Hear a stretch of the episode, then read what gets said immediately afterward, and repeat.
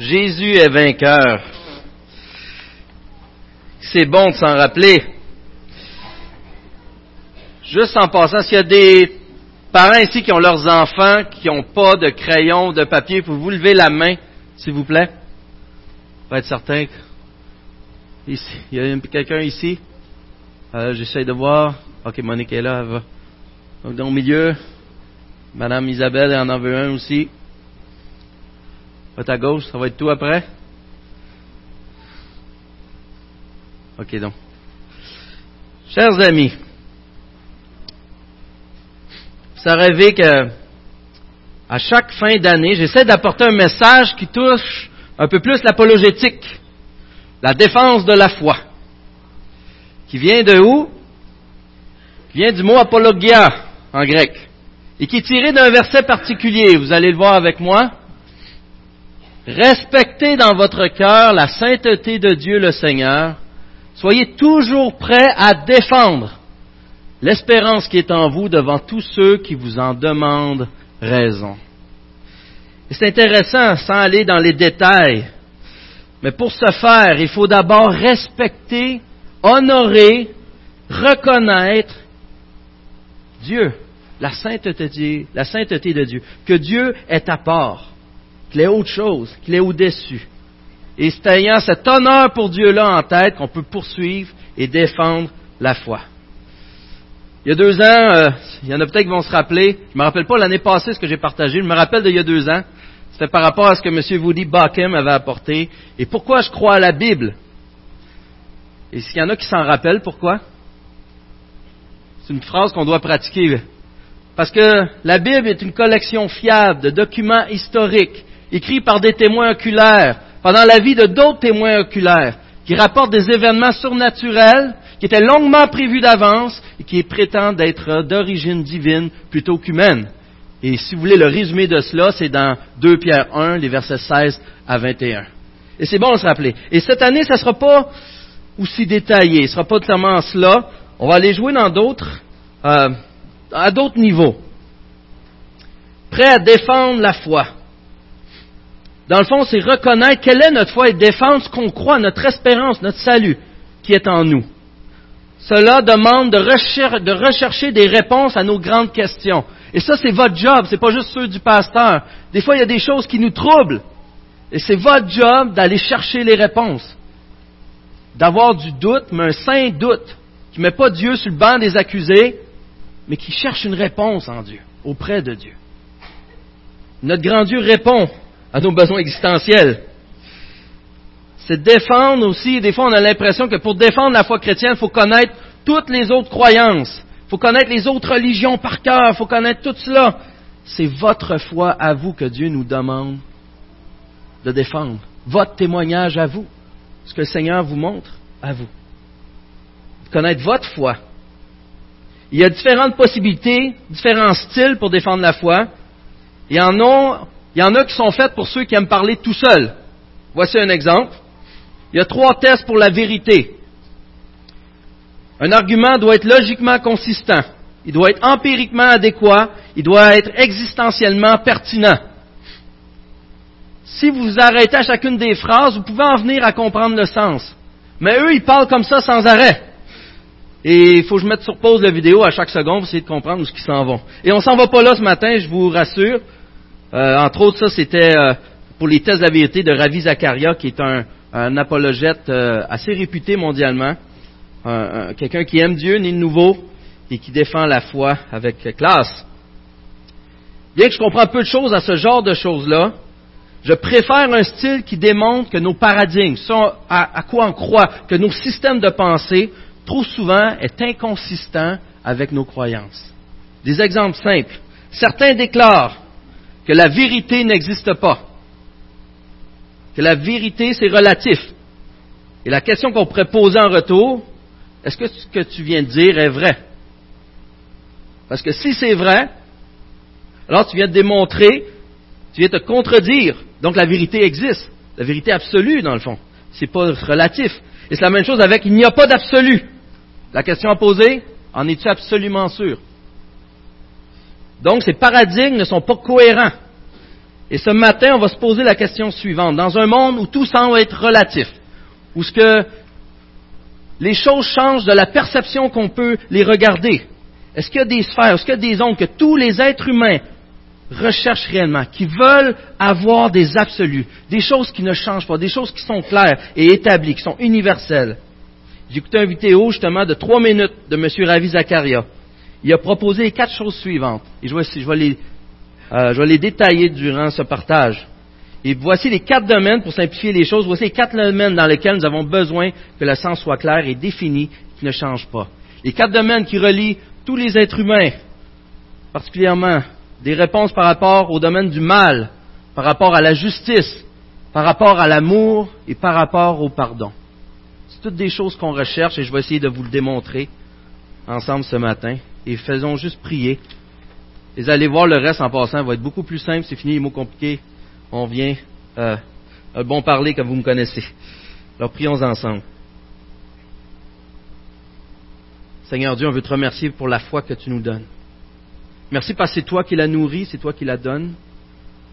Et tu nous donnes avec le vouloir et le faire, Seigneur, de vouloir grandir par ton Saint-Esprit en nous. Et fais ce miracle encore une fois ce matin. Je n'ai pas cette capacité, et si l'homme le plus intelligent au monde viendrait nous expliquer les choses les plus complexes, sans ton esprit, Seigneur, nous serions perdus. Alors, encore une fois, dans ta grâce, on te prie de nous bénir dans ta présence. Amen. Alors, premièrement, j'aimerais commencer avec le mal. Et pourquoi qu'on soupire à définir le mal? C'est assez dur à définir le mal, hein? À une époque, l'esclavage n'était pas considéré comme mal. Et pourtant, au niveau éthique, on a des doutes, même comme chrétien. Est-ce que de violer et tuer une petite fille de 4 ans, c'est mal? De toute évidence, nous savons que c'est mal. Lorsque des atrocités nous arrivent, nous savons très bien que c'est mal. Tous les humains le savent. Si vos enfants seront tués, ou vos parents, ou votre famille, ou simplement à cause de la couleur de votre peau, par exemple, on sait très bien que c'est mal. Et pourtant, c'est arrivé, 5 à 6 millions de gens ont été tués, dont 1,6 million d'enfants à la Deuxième Guerre mondiale, qui étaient entre autres majoritairement juifs. Ce n'était pas considéré mal par certaines nations. Aujourd'hui, au moins à chaque cinq minutes, un chrétien meurt à cause de sa foi dans le monde, et 12 à l'heure. Mais devant de telles atrocités, on parle de sociétés qu'on pourrait dire démoniaques, ou ce que le mal, des sociétés qui sont malignes. Et nos cœurs crient, on appelle le mal mal. On ne veut pas que qu'est-ce qui est mal soit déclaré bien. On recherche un consensus. Il n'y a pas question que ça soit relatif, ce genre de choses. Nos âmes crient après une réponse absolue. Et dans ce cri, cela nous amène au deuxième point. Premier, le mal. Le deuxième point, la justice. La justice. Lorsqu'on est conscient du mal, on veut faire appel à quoi? À la justice. Lorsque de quoi nous est fait d'injuste, lorsque le mal nous est donné, on fait appel à la justice. Pourquoi on vit tant de frustration devant des criminels qui sont acquittés car les procédures judiciaires étaient trop longues? À cause qu'on crie après la justice. Et pas une justice relative, une justice claire. Pourquoi sommes-nous indignés devant des sentences bonbons pour quelqu'un qui a commis des agressions sexuelles violentes? Ou encore un meurtre à cause du besoin de justice. Pas une justice qui dépend de si c'est un bon avocat ou pas, mais que la justice, ce qui est absolu, soit appliquée.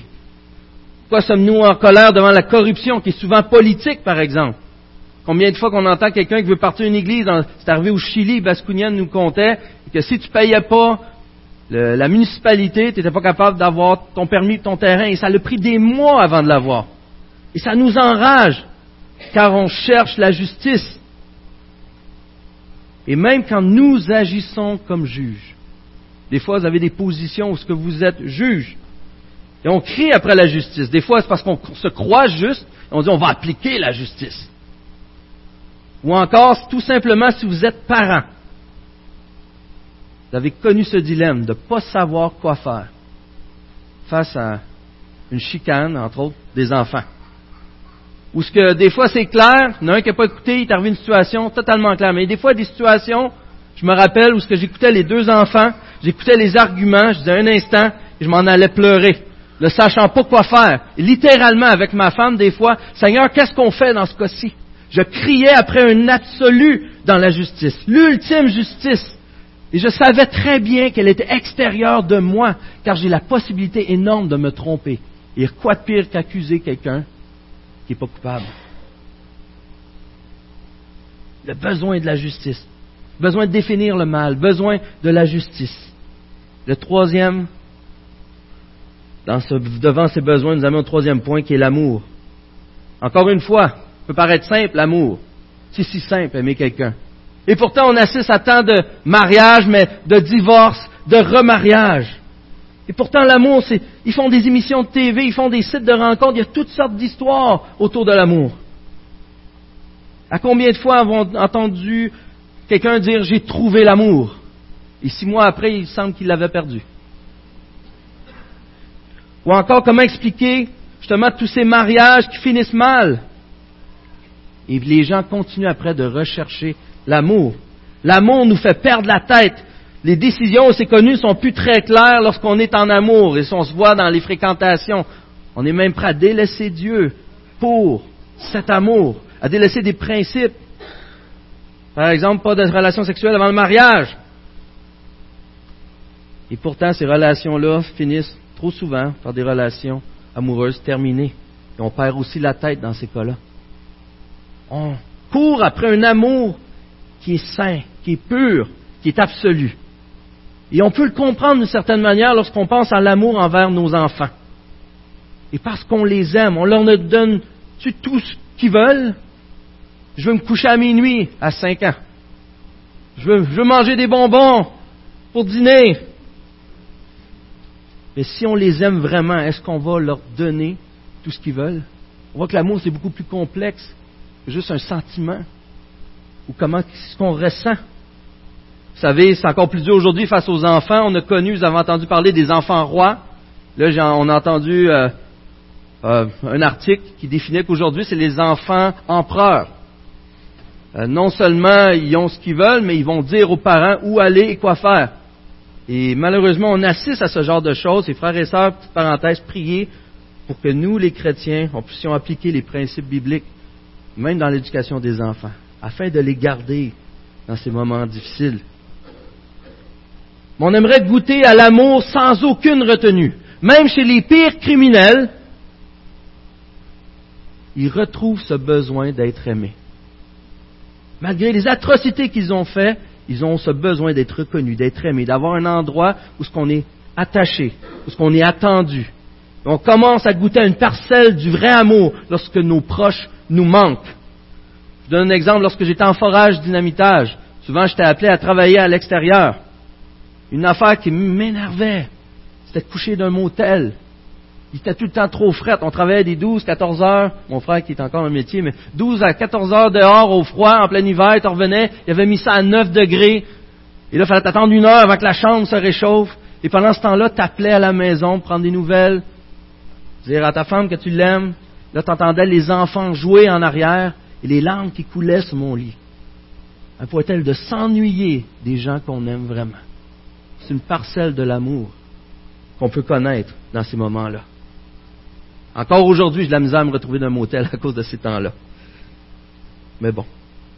Quand tes enfants ou ta femme est loin de toi, qu'il te manque, tu as une idée de ce qu'est l'amour. Et c'est comme pour nos frères et sœurs ici dans cette assemblée, beaucoup d'entre vous qui ont émigré ici, qui sont souvent réfugiés, et que le reste de leur famille se trouve encore dans votre pays d'origine. Vous connaissez cet amour, ce manque, ce désir de proximité, d'intimité. Nous amène au quatrième point. Le premier, c'était quoi? Le mal. Le deuxième? La justice. Le troisième? Le quatrième Le pardon. C'est justement envers ceux qu'on aime qu'on recherche le pardon. Pourquoi? Car à un moment donné ou l'autre, tu vas faire des bêtises, tu vas faire des erreurs et tu vas blesser ceux que tu aimes. Et c'est là que tu as besoin, tu désires être pardonné. Lorsque tu vois que tu as blessé ceux qui te sont précieux. Et en plus, c'est souvent eux qu'on prend pour acquis et qui subissent nos débordements de comportement. Malheureusement. On court après le pardon.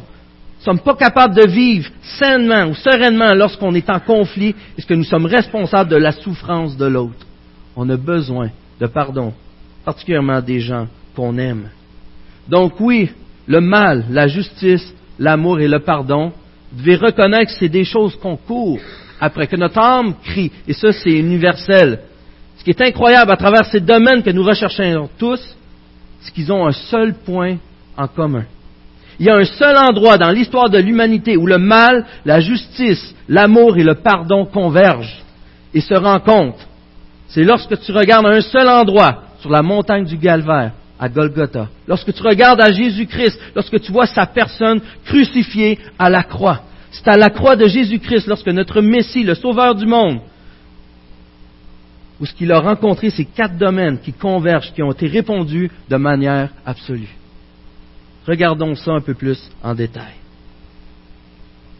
Regardons encore le mal. J'ai pris, j'ai fait attention de ne pas énumérer quelque chose par rapport au mal tantôt. J'ai volontairement délaissé un point important. J'ai énuméré plein de choses extérieures à nous. Des choses qu'on considère comme extrêmement mal. Hitler, ce genre de choses-là qui se fait pas, puis je suis d'accord, quelqu'un qui tue un enfant. Et pourtant, nous faisons partie de la définition du mal. Nous faisons partie de la définition du mal. Il y a cet exemple qu'on a déjà donné ici à cette assemblée de G.K. Chesterton dans les euh, débuts des années 1900. Il a répondu à un magazine. Je crois que c'était le Time Magazine, mais il a répondu à un magazine populaire qui demandait la question suivante. Qu'est-ce qui va pas dans le monde aujourd'hui? Qu'est-ce qui marche pas? Et Chesterton a répondu dans une lettre, il dit, mes chers monsieur, moi. Sincèrement vôtre, J.K. Chesterton. Qu'est-ce qui va pas dans le monde? Moi. Il avait compris le sens de Romains 3, 10 à 12. Il n'y a pas un juste, pas même un seul, aucun intelligent, aucun ne cherche Dieu. Tous se sont détournés ensemble et se sont pervertis. Il n'y en a aucun qui fasse le bien, pas même un seul. Ou encore le sens de Romains 3, 23, tous ont péché et sont privés de la gloire de Dieu. Même si le monde était parfait, il serait imparfait parce que je suis dedans. C'est quoi le problème du monde? Moi. Et vous, en passant. Nous avons hérité de cette nature pécheresse à cause de notre premier représentant, Adam, qui a failli en toutes choses et qui a continué à faillir et que nous aussi, on poursuit dans cette tradition, on faillit depuis, constamment des échecs concernant la sainteté et la loi de Dieu. Peut-être tu te dis que c'est injuste à cause de son péché à lui que tu sois aussi pécheur et tu crois que tu aurais mieux fait que lui. Alors voilà ton orgueil et tu viens de prouver que tu es pécheur, justement. De croire que tu aurais fait mieux. Et je tiens ça de Sandy Wilson. Mais le mal converge à la croix, ce que Jésus s'est identifié jusqu'au bout avec l'homme pécheur? Dans 2 Corinthiens 5.21, celui qui n'a pas connu le péché, il l'a fait devenir péché, pour, que, pour nous, afin qu'en lui, nous devenions justice de Dieu. Dans Isaïe 53, bien connu aussi, nous l'avons considéré comme puni, frappé par Dieu et humilié. Mais lui, il était blessé à cause de nos transgressions, brisé à cause de nos fautes. La punition qui nous donne la paix est tombée sur lui. Oui, c'est à la croix que le mal a été déclaré mal, le péché déclaré péché, reconnu et condamné. Et c'est Jésus qui a porté le poids de ce mal qui nous appartenait. Le mal a convergé vers la croix. La justice dans un monde où l'on parle de sauveur, le genre de sauveur en collant comme les Avengers, qui sauvent le monde, c'est toujours temporaire jusqu'à ce que le prochain mal apparaisse, ou qu'un d'entre eux se développe en mal. Ou dans Star Wars, qui rétablit la force. Encore une fois, ce n'est que temporaire. C'est des fables. Mais le juste justifié, celui qui est vrai, celui qui n'a jamais péché, qui a eu un parcours irréprochable, ce sauveur merveilleux, Jésus lui-même, a apaisé la justice ultime, celle de Dieu, envers tous les injustes que le monde a connus, puisque Christ lui-même a subi l'ultime injustice. Lui qui était juste est mort pour des injustes. le point culminant de la justice converge avec le mal à la croix du calvaire de Jésus-Christ. Ce qui nous permet de déclarer, comme dans Romains 1, 8, 1 plutôt, il n'y a donc maintenant aucune condamnation pour ceux qui sont en Jésus-Christ. Nous sommes reconnus comme étant justes. Il a inversé les dossiers. Ce qui est intéressant, c'est que j'ai jamais vu quelqu'un me dire que ça c'est injuste. On a tous tendance à dire qu'à cause du péché de Adam, ça c'est injuste que nous soyons pécheurs. Mais jamais qu'on entend dire que c'est injuste que nous soyons justifiés à cause de la justice de Jésus-Christ. Nous n'appliquons pas la même logique. Que le seul vrai juste, que sa mort nous justifie, que sa justice nous soit imputée. On se plaint pour le premier Adam, mais on est ingrat envers le deuxième. Ce Jésus qui a tout accompli à la perfection, en quoi cela est-il plus juste que sa justice nous soit donnée? Il est le représentant pour nous tous qui sont en lui, comme nous avions comme représentant le premier Adam et comme héritage le péché. Maintenant, l'héritage du deuxième Adam, c'est la justice de Dieu et la grâce. Et la grâce. J'aimerais apporter le quatrième point. L'amour. Pourquoi Jésus-Christ a-t-il accepté de tout faire ça? Là converge alors à cette croix infâme l'amour de Dieu à cause de Jésus-Christ qui nous aime. Pas à cause de qui nous sommes, mais à cause de qui il est. Il est amour. Il est l'essence de l'amour. Tu ne peux pas comprendre Jésus séparément de l'amour. Tu ne peux pas recevoir Jésus sans l'amour. Tu ne peux pas recevoir l'amour sans Jésus. Tu ne peux pas donner cet amour non plus sans Jésus. C'est son amour qui a tout motivé dans l'histoire de la rédemption. Le fameux verset, je pense, un des plus connus de la Bible. En effet, Dieu a tant aimé le monde qu'il a donné son Fils unique afin que quiconque croit en lui ne périsse pas, mais ait la vie éternelle. A tant aimé le monde. Ici, ce n'est pas une question de quantité, mais de qualité. Il a tant aimé le monde. Et le monde, on se rappelle ici, c'est ce qui est contre Dieu. Un amour ultime qui a motivé son sacrifice pour nous, pécheurs, un amour immérité. Voici ce que dit Sandy Wilson. Et là, j'ai oublié de mettre la citation. Ce qui rend cet amour d'autant plus étonnant, c'est qu'avant que Jésus-Christ vienne sur terre, il existait en tant que deuxième personne de la divinité, le Fils éternel de Dieu. Jean dit au commencement était la parole, on l'a vu la semaine passée, la parole était avec Dieu, la parole était Dieu. Jean l'appelle aussi le Fils unique. Dans Jean 1,14, de toute éternité, il était parfaitement heureux, égal à Dieu le Père et à Dieu le Saint-Esprit. Il n'avait pas besoin d'amis, car il avait une communion intime et infiniment satisfaisante avec son Père. Il jouissait ainsi de tous les plaisirs de la béatitude éternelle. Il n'avait besoin de rien. L'amour qui l'a poussé à quitter son environnement béni et à venir sur cette terre, et comme on le dit avec toute cette humilité, est un amour qu'il partage avec son Père de toute éternité, mais qu'il a dirigé envers nous. Un amour pour nous. Jésus a dit qu'il est venu faire la volonté de son Père, et la volonté de son Père est que son peuple soit sauvé. Le Fils de Dieu partage complètement cette intention d'amour, un amour si pur, si puissant et si gracieux que les hommes et les anges ne pourront jamais bien comprendre. Comment savoir si Dieu t'aime? Il l'a déjà prouvé et scellé par son propre sang. Romains 5, 8 et 9. Mais voici comment Dieu prouve son amour envers nous. Alors que nous étions encore des pécheurs, Christ est mort pour nous. Et puisque nous sommes maintenant considérés comme justes grâce à son sang, nous serons à bien plus forte raison sauvés par lui de la colère de Dieu. Nous amène au dernier point. Le mal. Deuxième. La justice. Troisième. L'amour et là le pardon. Et si vous savez, c'est dans ce plan d'amour que converge le dernier point.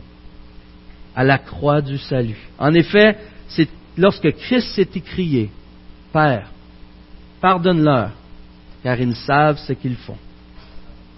Encore aujourd'hui, ce besoin de pardon surgit dans nos vies, non seulement envers nos proches, mais d'abord envers Dieu. Vous vous rappelez David, dans le psaume 51, il dit, Contre toi seul j'ai péché. Et pourtant David, dans son péché avec Bathsheba, avait péché contre Bathsheba, avait péché contre son mari, avait péché contre la nation au complet. Y a-t-il quelqu'un dans le royaume contre qui David n'avait pas péché? Et pourtant il déclare, contre toi seul j'ai péché. C'est la base de tout ce qu'on fait. C'est envers Dieu. Autant lorsque Christ nous enseigne à travers le Nouveau Testament, lorsqu'on voit que lorsqu'on fait quelque chose pour le plus petit, ou, lorsqu'on fait du bien, c'est à Christ qu'on le fait. Et lorsqu'on fait du mal, et l'exemple de Paul sur le chemin de Damas, pourquoi me persécutes-tu? C'est à Christ qu'on le fait. Lorsqu'on touche à l'image de Dieu, c'est à Dieu qu'on touche. Et contre toi seul, j'ai péché.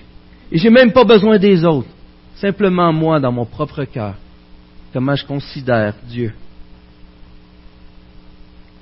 Enfin, la bonne nouvelle, nos péchés sont pardonnés par le sang de Jésus.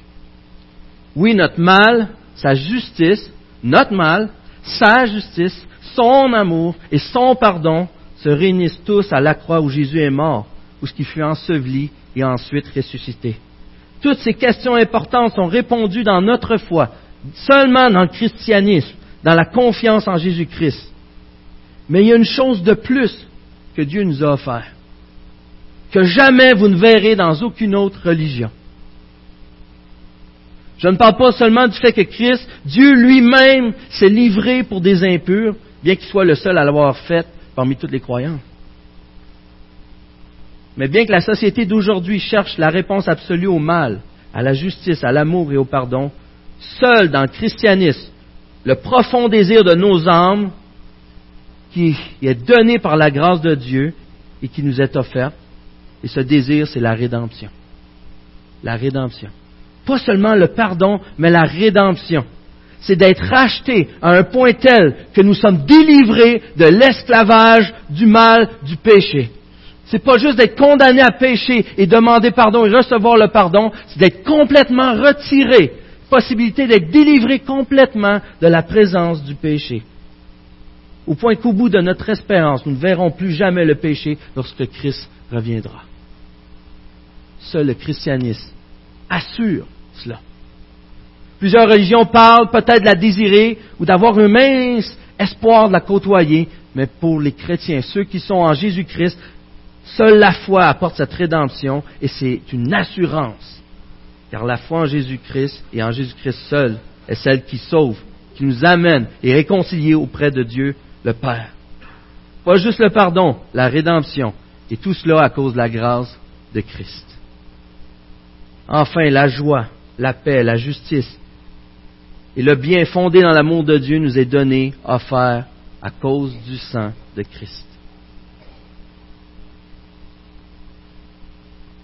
As-tu reconnu, par la grâce de Dieu, le mal en toi, que tu fais partie du problème, peut-être un peu moins que moi, mais tu fais partie du problème, que tu as besoin de sauveur, que par toi-même, tu n'es pas capable de régler cela?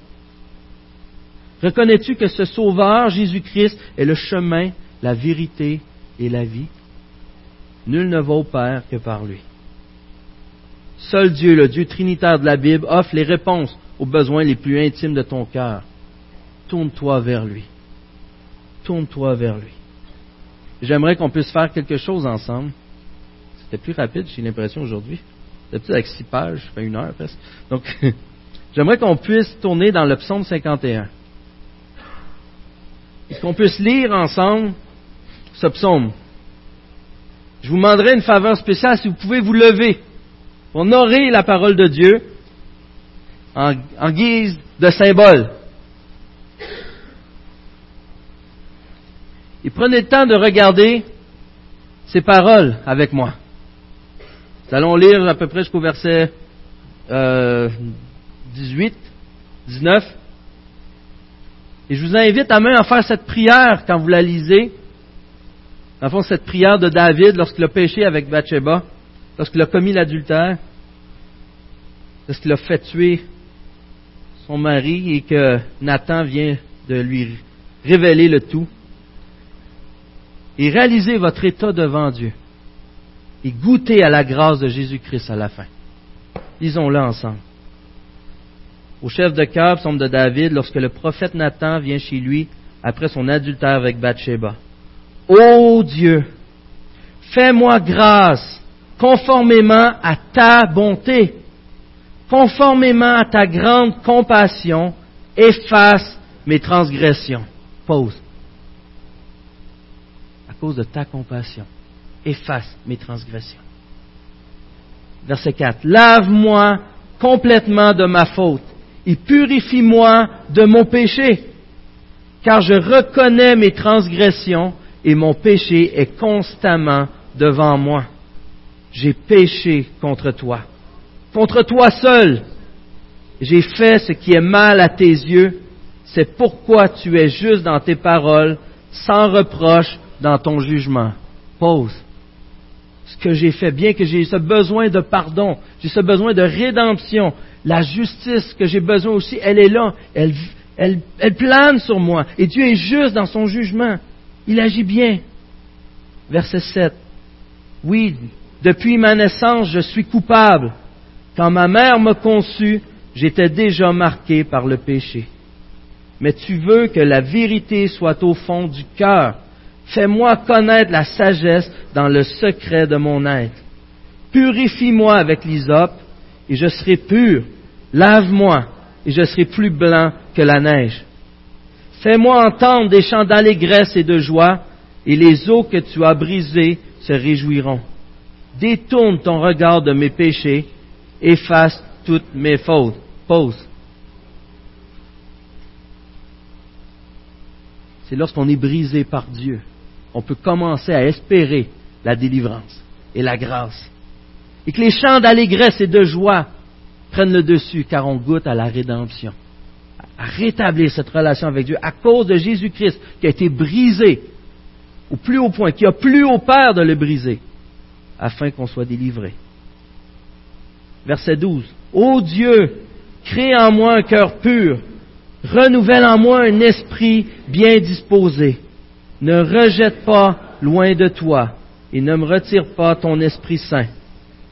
Rends-moi la joie dans ton salut et qu'un esprit de bonne volonté me soutienne. J'enseignerai tes voies à ceux qui les transgressent et les pécheurs reviendront à toi. Ô Dieu, Dieu mon salut, délivre-moi du sang versé et ma langue célébrera ta justice. Seigneur, ouvre mes lèvres et ma bouche proclamera ta louange. Si tu avais voulu des sacrifices, je t'en aurais offert, mais tu ne prends pas plaisir aux holocaustes. Les sacrifices agréables à Dieu, c'est un esprit brisé. Ô Dieu, tu ne dédaignes pas un cœur brisé et humilié. Amen. La vie chrétienne, comme la défense de la foi, commence par respecter, honorer le Seigneur Jésus. Et tout comme lui est venu avec humilité vers nous, la seule réponse adéquate, c'est nous aussi nous humilier devant lui et d'admirer sa grandeur, sa beauté et sa grâce. Prions ensemble. Merci Seigneur pour ta parole. Et ce qu'on a lu, Seigneur, que ça puisse être une vraie prière que nous faisons? Autant pour le pardon de nos péchés qu'on a vu la consécration par ta grâce de suivre l'Éternel. On a vu aussi dans ce psaume à quel point que ta parole est efficace. Dans d'autres versions, on voit qu'elle ne revient pas à toi sans effet. Alors délivre-nous encore une fois aujourd'hui, Seigneur, de nos voix, de nos pensées, et par ton Esprit Saint, fais-nous grandir ensemble vers ta sainteté. Qu'ils soyons un peuple à part pour toi, que les gens puissent vouloir goûter à Christ à cause qu'on va leur montrer qui est Jésus-Christ dans notre amour qu'on va déverser envers eux, car on l'a été la puiser auprès de toi. Seigneur Dieu, glorifie-toi dans nos vies. Que ta bonté soit apparente, que ton amour soit apparent, qu'on puisse être témoin de ta justice et que par tout cela, parce que tu as vaincu le mal, toi notre vainqueur, toi notre héros, c'est en toi qu'on place notre confiance il vient nous délivrer à tout jamais. On a hâte de te voir face à face, Seigneur. On a hâte de ton retour. Donne-nous de continuer d'espérer, d'être forts et fortifie-nous dans ce que tu nous confies pour ta plus grande gloire. Dans le nom de Jésus-Christ. Amen.